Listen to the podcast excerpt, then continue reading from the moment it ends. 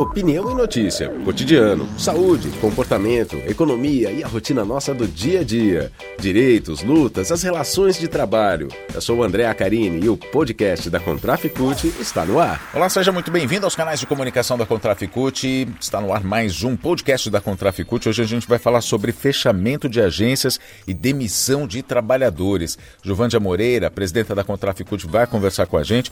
Os três maiores bancos brasileiros, o Itaú, Unibanco, Bradesco e Santander, Santander estão ignorando a responsabilidade social e demitindo muitos trabalhadores. Já foram mais de 10 mil trabalhadores demitidos em plena pandemia do novo coronavírus, que agravou a crise econômica e provocou um desemprego que chega a mais de 14 milhões de brasileiros.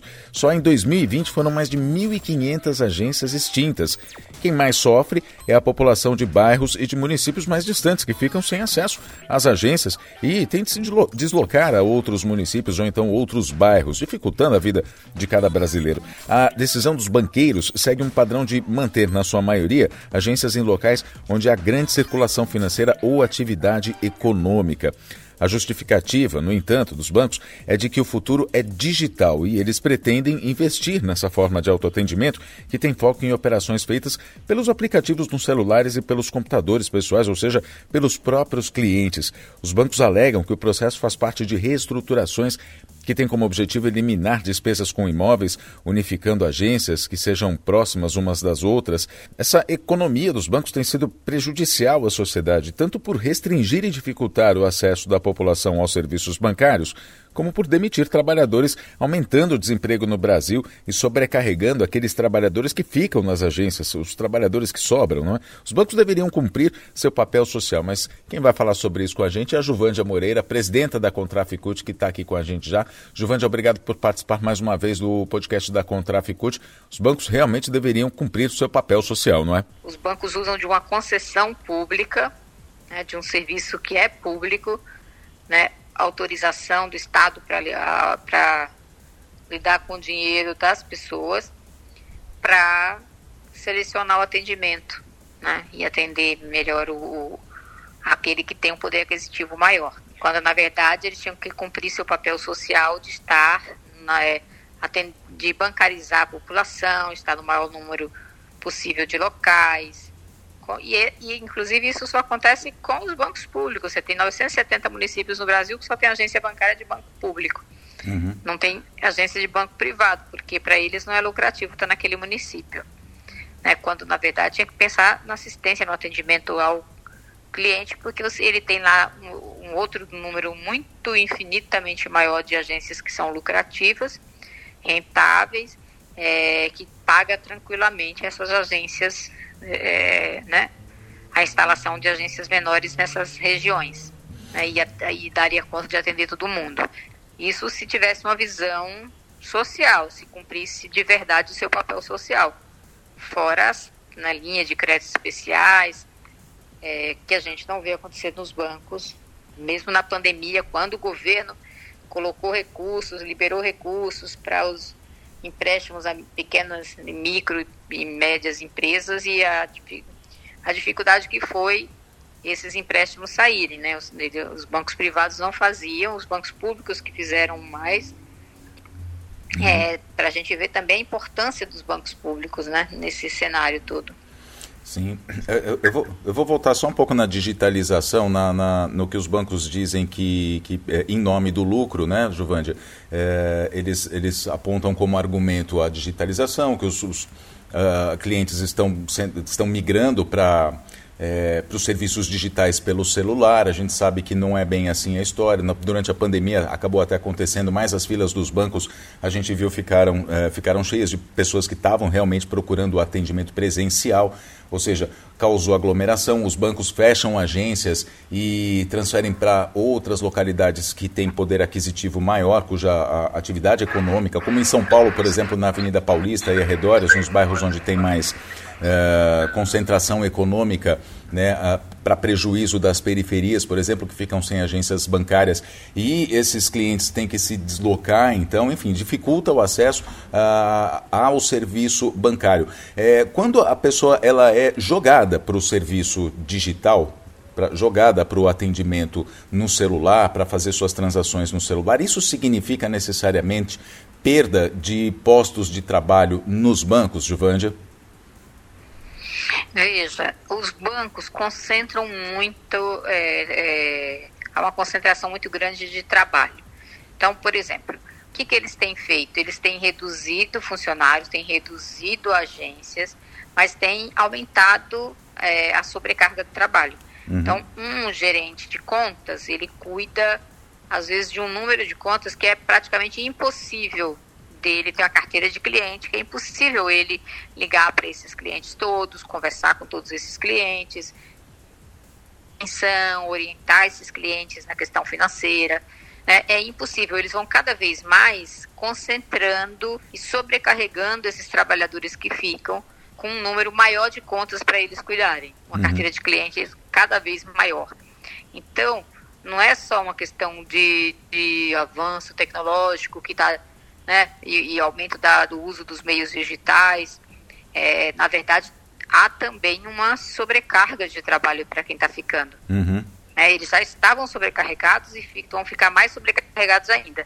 Então, quando eles demitem um, um, empregado, um gerente de contas, o outro vai, ele vai distribuir aquela carteira entre quem fica e aumenta o número de carteira do, de clientes por carteira e você que é o gerente daquelas contas, você tem que conversar com todo mundo e é impossível você ligar para tanta gente num único mês e conversar com todo mundo uhum. e dar a orientação que deveria.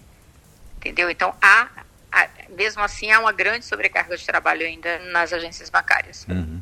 Agora, é, continua se dizendo de fechamento, como a gente já citou aqui, né? o Bradesco pretende fechar mais 450 agências, é, o Santander fechou 167, Itaú também fechou a, algumas agências, o Bradesco foi quem fechou mais agências até agora, né? vai fechar mais 450 e fechou 1.083. Os bancos, como você disse, continuam é, simplesmente desprez, desprezando é, a questão da responsabilidade social, fechando agências, já que o lucro deles, inclusive, é exorbitante, não é, Giovandia?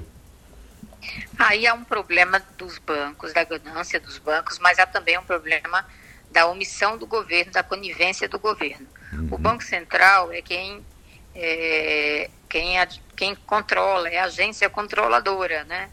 É, é o órgão controlador do sistema financeiro. É, e ele permite que isso aconteça. O Banco Central está permitindo que os bancos fechem agências na pandemia, é, é mesmo isso causando prejuízo para os clientes. Uhum. Prejuízo de ter que se deslocar é, com, por um tempo maior, para um local mais distante, um prejuízo de municípios que vão ficar desassistidos. Então, o próprio governo federal, o governo Bolsonaro, está permitindo que isso aconteça, né? Que os bancos fechem agência e está fazendo, inclusive, o Banco do Brasil fechar a agência bancária. Isso é o Paulo Guedes, o governo Bolsonaro, que estão é, adotaram simplesmente é, um desmonte aos bancos públicos. E no caso dos bancos privados, é simplesmente pensar no lucro e a conivência do governo permitir esse fechamento de agências. Uhum.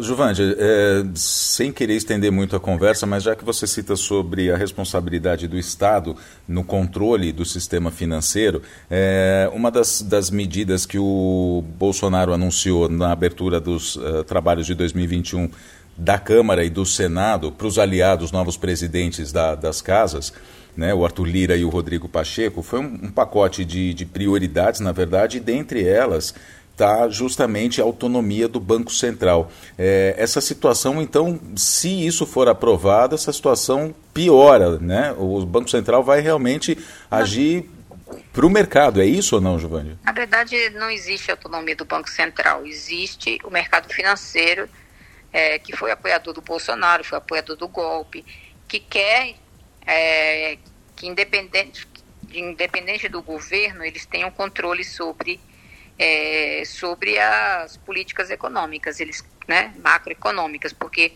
é, é, exatamente isso que significa se dar autonomia ao Banco Central, é você impedir que um governo que é eleito, impedir dele fazer políticas econômicas, é, é uma política né, macroeconômica, uhum. porque ele vai ficar vinculado a um presidente do Banco Central que tem autonomia. Isso não existe.